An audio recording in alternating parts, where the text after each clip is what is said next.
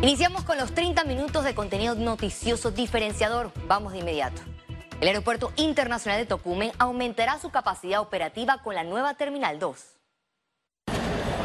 Este miércoles 22 de junio inició el procesamiento de pasajeros tanto de entrada como de salida del país a través de la nueva Terminal 2 del Aeropuerto de Tocumen. Copa es la primera y única aerolínea en ofrecer sus servicios desde esta terminal. Las demás se sumarán posteriormente. Amplía la capacidad de procesamiento de pasajeros a 10 millones adicionales. Eh, sigue posicionando a Panamá como un hub. En esta terminal contamos con 20 puertas adicionales, de las que tiene la T1, que son 34, así que son 54 puertas que operarán en la terminal completa de Tocumen. Una pareja de argentinos fueron los primeros en realizar check-in. No sabíamos del tema, eh, llegamos eh, desde Panamá eh, capital hasta el aeropuerto para tomar una conexión a Estados Unidos. Y bueno, el mismo transfer nos dijo, hoy creo que inauguran la terminal nueva. Así que al llegar y encontrarnos con las cámaras, los periodistas, el señor gerente que nos recibió de una manera eh, muy agradable, bueno, nos sentimos como privilegiados.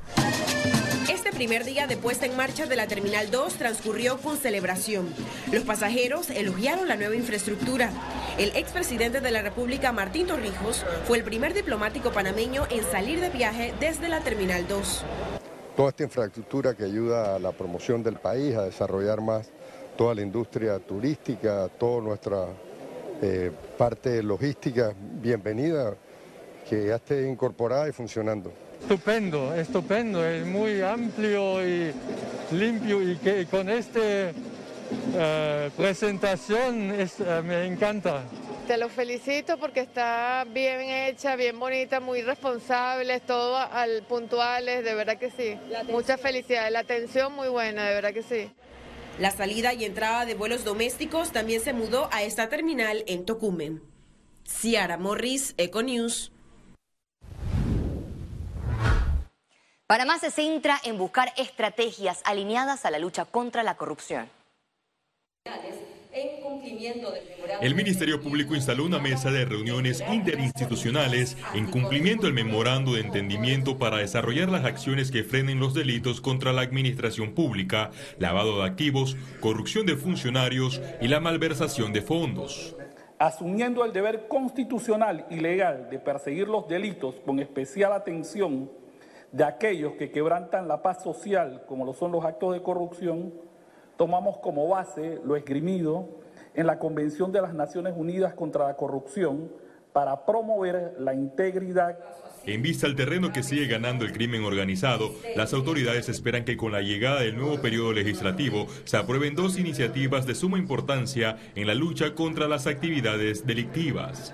A través de mecanismos tales cuales, como se ha dicho, el proyecto de ley 625 de extinción de dominio de bienes ilícitos. De igual manera, el proyecto de ley 739 que establece la política criminológica en Panamá. A juicio del presidente del Colegio Nacional de Abogados, Juan Carlos Araúz, el país se enfrenta problemas serios como la falta de una protección para las personas que denuncian casos de corrupción, sumado a la poca eficacia en la persecución y el castigo de los delitos. De nada sirve denunciar si el sistema de administración de justicia no da respuestas en tiempo oportuno, las investigaciones garantizan celeridad y que la contundencia de las mismas impida que el debate de lo judicial se transforme en aquella subjetividad de que un extremo de la sociedad piensa algo y el otro eh, eh, eh, cualquier decisión contraria. En la Administración de Justicia existen casos de corrupción de alto perfil por blanqueo de capitales como las coimas de Odebrecht, Blue Apple y New Business. Félix Antonio Chávez, Econius. El ex magistrado de la Corte Suprema de Justicia, Hernán de León, manifestó que la ex procuradora Kenia Porcel resquebrajó la institucionalidad luego que se diera a conocer los Varela una mujer valiente de la Procuraduría es un cargo muy difícil y de llevar investigaciones de alto perfil como lo realizó.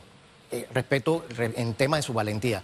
Lastimosamente resquebrajó la institucionalidad, eso lo demostró el llamado Varela Leaks, como un tema de, de, llamado en lenguaje criollo de un pitcher a catcher, de, seguir ciertas investigaciones, ciertos temas, y, y con maneras muy, puntuales, lo cual resquebraja la separación de poderes y la independencia de las instituciones de justicia. La falta de rendición de cuentas sigue siendo uno de los grandes problemas en la Asamblea Nacional, según la diputada independiente Walkiria Chandler. El principal reto que tiene la Asamblea es la transparencia es donde está la más baja calificación y lo que más cuestiona no solo los medios, sino también la sociedad civil, incluso algunos de los propios diputados, porque a veces no es muy óptimo el manejo a lo interno de las comisiones ni en el Pleno. Cuando de pronto bajan un proyecto, no avisan, van a discutir en las comisiones proyectos y no invitan a diputados proponentes. 49 personas presentaron la documentación para postularse como precandidatos por la libre postulación.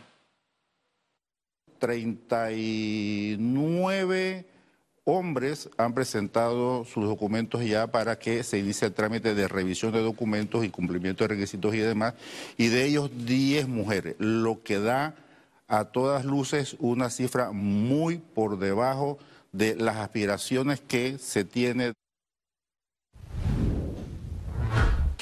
Todo Panamá cambió el norte de la fundación para continuar en la búsqueda de soluciones a problemas del país. Durante un evento, la directiva de Todo Panamá explicó que su evolución contempla ejes de acción. El primero es el desarrollo económico y social, le siguen la educación, salud y empleabilidad. También buscan fortalecer el buen gobierno y el liderazgo, tan público como comunitario ya no estamos trabajando por la urgencia de una pandemia, estamos trabajando por el futuro del país. Estamos pensando más a largo plazo y no solamente en la inmediatez. Eh, queremos ser partícipe de la búsqueda de soluciones que va a afectar las próximas generaciones. Esa es la diferencia. Autoridades del Ministerio de Salud viajaron a la reunión de la Organización Panamericana de la Salud, es decir, OPS. Eh, vamos con el ministro Sucre en una delegación que ya avanzó, eh, la viceministra está allá, ahora que llegamos ella regresa este, en OPS para evaluar, eh, es reunión de ministros de Estado, para evaluar todos los temas de salud de la región, ver algunas resoluciones y también ver la candidatura de Camilo Alain eh, para OPS. Panamá postuló un candidato y eso es importante para que Panamá pueda tener entonces una representación en OPS como directora a nivel de todo América. La Caja de Seguro Social realizó su cuarta reunión con los afectados por el dietilenglicol para recibir las nuevas soluciones y expedientes de los pacientes que continúan presentando problemas de salud. Se tienen alrededor de 1.030 pacientes en la planilla de pago, en la inclusión de planilla de pago. Eso es lo que nosotros tenemos, la parte que manejamos en la Caja de Seguro Social. A medida que nos, nos solicitan los expedientes, nosotros vamos enviando los expedientes para que sean evaluados o para los fines pertinentes. Economía. El programa Empleo Solidario, que busca plazas de empleo para desempleados por la pandemia, registra avances. A continuación, los detalles en la siguiente nota. El Ministerio de Trabajo informó que ya cuenta con los fondos para iniciar las inserciones laborales del programa Empleo Solidario. Luego de la firma del convenio ya se hizo un primer traslado de partida con el que vamos a tener por lo menos 100 eh, inserciones laborales. Estamos a la expectativa de la situación presupuestaria del, Estado. Todos conocemos que la situación presupuestaria es un poco crítica en este momento y estamos a la espera de que el Ministerio de Economía y Finanzas nos pueda confirmar que efectivamente se va a poder hacer el traslado de partida de, las otras que completaría el total de 1.500 para este año eh, y si no, cuánto sería el recorte para poder hacer los ajustes de inserciones. La Dirección de Empleo del Mitradel espera iniciar las inserciones a finales de este mes de junio. Recordar que se trata de un incentivo que pagaría el Estado de 900 dólares mensuales por trabajador a cambio de que la empresa le dé estabilidad mínima de un año. La institución informó que hay avances en la generación de nuevos contratos. Nosotros alrededor de 78 mil contratos hemos podido registrar en, en, estos meses y esto, bueno, nos garantiza que tenemos que seguir observando cómo están las diferentes actividades económicas. Por su parte, la empresa privada apunta a que la generación de empleo sería mayor si hubiese mano de obra calificada en el país. Eso obedece a décadas de retraso en nuestro sistema educativo como un todo, pero sobre todo la educación técnica post escuela secundaria que en Panamá es muy débil. Panamá registra un 11.3% de desempleo. Las autoridades apuntan a reducirlo a 9% en 2022. Ciara Morris, Econews. El Ministerio de Economía y Finanzas informó que la economía panameña creció 13.6% en el primer trimestre del 2022. Según la institución, esta cifra refleja una franca recuperación económica del país de forma progresiva, pese a que se mantienen cautelosos del comportamiento que se registre en los próximos meses. El Ministerio de Economía y Finanzas proyecta que Panamá cerrará el 2022 con un crecimiento de al menos 5%. El viceministro de Finanzas, Jorge Almengor, reconoció que hay leyes aprobadas en los últimos años para salir de las listas discriminatorias que no lograron la efectividad suficiente para salir de la lista GAFI. Estamos en una posición en la que hemos cumplido 11 de 15 acciones, casi un 70% del plan de acción. Nosotros tenemos programado eh, continuar avanzando y creo que esas cuatro acciones que están pendientes, que se orientan mucho a la parte de efectividad de las sanciones, obviamente en, el, en la prevención y en el combate contra el blanqueo de capitales y el financiamiento del terrorismo. El director general de ingresos, Publio de Gracia, informó que se analiza la posible suspensión o eliminación del impuesto al combustible. Nosotros sí hemos hecho los estudios, los presentamos eh, debidamente, hicimos diferentes escenarios. Ya es una decisión que le compete directamente no solamente a la Asamblea a través de su de sus proyectos de ley, sino también del, órgano ejecutivo. Cabe destacar que es importante recordar que el impuesto de combustible tiene un destino específico, que es el subsidio del tanque de gas y que de alguna manera pudiese tener un impacto en ese tema. Así que tenemos, si se toma una decisión relacionada con la suspensión o eliminación, se deben también tomar otras medidas relacionadas Especialistas del sector empresarial participaron del panel sin precedentes sobre las oficinas del futuro y las tendencias exitosas en la nueva era. Los retos en plena pandemia obligan a los propietarios de negocios e inversionistas a buscar orientación inmobiliaria para la administración o comercialización de propiedades, así como la búsqueda de maximizar sus retornos. En sus largos años de operación, Colliers, la empresa líder en el sector inmobiliario comercial, ha entregado a sus accionistas el retorno de la inversión anual compuesta del 20%.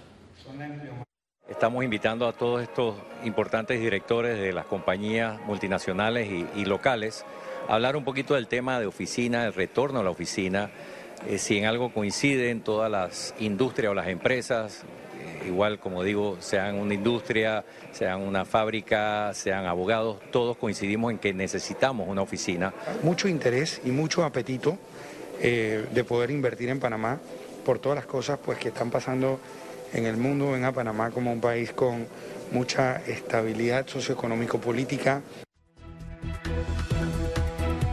Al regreso, internacionales.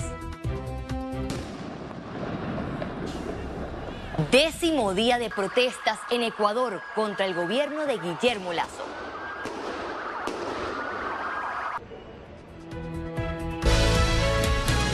Ya regresamos con Econews.